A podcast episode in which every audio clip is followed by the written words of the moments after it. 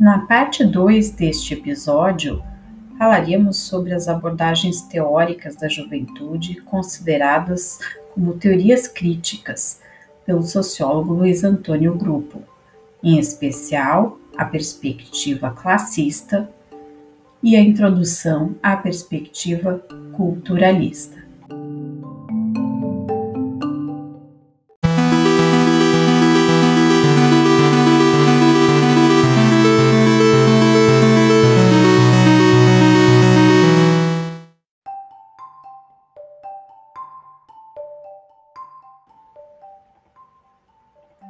No período após a Segunda Guerra, ocorreram mudanças significativas no enfoque sobre a juventude. Alguns autores se referem a esse período como o nascimento da juventude tal qual a conhecemos, categoria social não mais restrita ao espaço escolar, mas vinculada também aos espaços de lazer, à indústria cultural e aos meios de comunicação. O grande tema que emerge nos anos 1960 é do conflito geracional, traduzido na revolta dos jovens contra o mundo dos adultos. Segundo Helena Vendel Abramo, o principal sinalizador é a emergência de uma cultura juvenil ampla e internacional, ligada ao tempo livre e ao lazer, que abarca novas atividades e espaços de diversão e novos padrões de comportamento Comportamentos esses que produzem uma série de atritos e conflitos com as normas e instituições das demais gerações. Historiadores e sociólogos atribuem ao novo ciclo de expansão industrial e diversificação da produção e do consumo a emergência de uma juventude fundamentalmente ligada ao seu tempo de lazer e ao consumo de música como rock and roll, roupas como calças jeans, meios de locomoção como motocicletas, entre outros. É isso que faz com que se generalize a ideia de uma ampla cultura juvenil, não mais restrita ao espaço escolar ou aos grupos marginais, como as gangues juvenis. Algumas dessas manifestações, que à época eram entendidas como subculturas, como por exemplo os grupos juvenis britânicos dos anos 50, os Teddy Boys, Mods, Rockers, Skinheads e outros que vieram depois, como os Rastafari e os hippies, chamaram a atenção de pesquisadores pelo seu caráter espetacular e exibicionista no contexto urbano. Houve então uma importante inflexão na perspectiva sobre os jovens, que se distanciou em grande medida das abordagens geracionistas e funcionalistas. Na abordagem geracionista, as subculturas juvenis são entendidas funcionalmente como culturas desviantes em relação à cultura dominante das gerações mais velhas.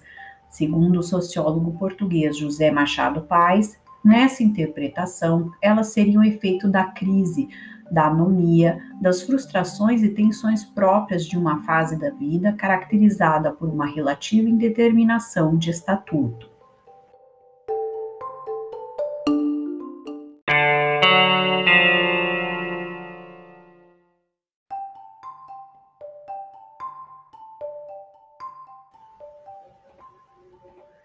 Foi no Centro de Estudos Culturais Contemporâneos, na Universidade de Birmingham, que a dimensão de classe se tornou uma das variáveis mais importantes nas abordagens das manifestações juvenis. Nesse espaço crítico, multidisciplinar, germinariam os estudos culturais sobre o conceito contemporâneo de subculturas juvenis, voltados, sobretudo, para os estilos juvenis espetaculares que emergiram a partir da derrocada do Império Britânico no final dos anos 1960. O trabalho do Centro de Estudos Culturais desemboca, sobretudo, no livro Resistance Through Rituals, organizado por Stuart Hall e Tony Jefferson, que exerceu profunda influência nos estudos sobre subculturas juvenis realizados a partir de então. Segundo o grupo, o Centro de Estudos Culturais, nesta obra, elegeu como principal objetivo refutar a existência de uma cultura juvenil universal e principalmente extra-classe. As chamadas subculturas juvenis, cultivadas pela maioria dos grupos estudados, seriam modos de elaboração e respostas culturais dos jovens que fazem parte de dada classe Portanto, filiam-se à cultura de sua classe e às condições vividas por esta classe. Segundo a perspectiva classista, a transição dos jovens para a vida adulta encontrar-se-ia sempre pautada por desigualdades sociais, quer a nível da divisão sexual do trabalho, quer principalmente a nível da condição social. José Machado Paz explica que, para a perspectiva classista, as culturas juvenis seriam sempre culturas de classe, isto é, são sempre entendidas como produto de relações antagônicas de classe Daí que as culturas juvenis sejam, por essa corrente, apresentadas como culturas de resistência, isto é, culturas negociadas no quadro de um contexto cultural determinado por relações de classe. Desse modo, as culturas juvenis seriam sempre soluções de classe a problemas compartilhados por jovens de determinada classe social.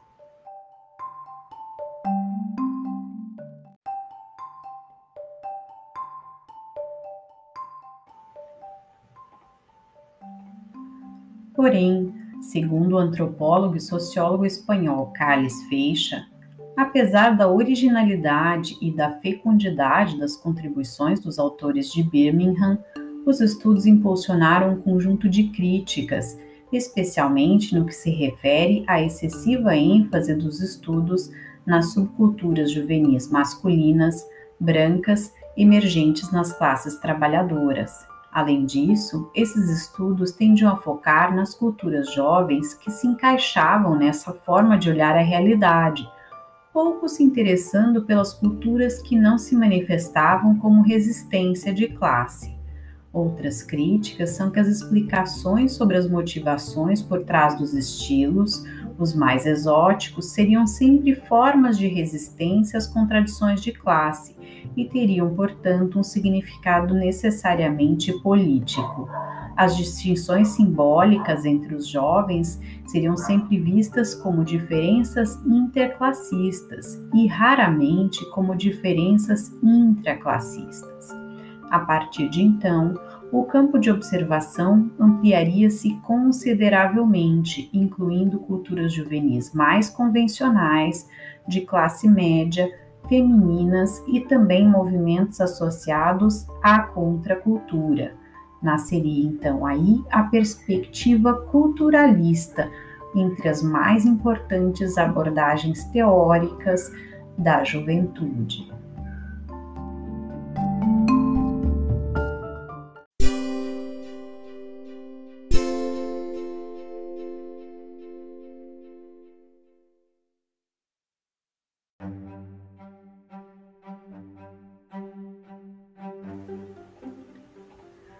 Para saber mais sobre essas abordagens teóricas da juventude, sugerimos a leitura de Cenas Juvenis, de Helena Vendel Abramo, Culturas Juvenis, de José Machado Paz e de Jóvenes Bandas e Tribos, de Carles Feixa.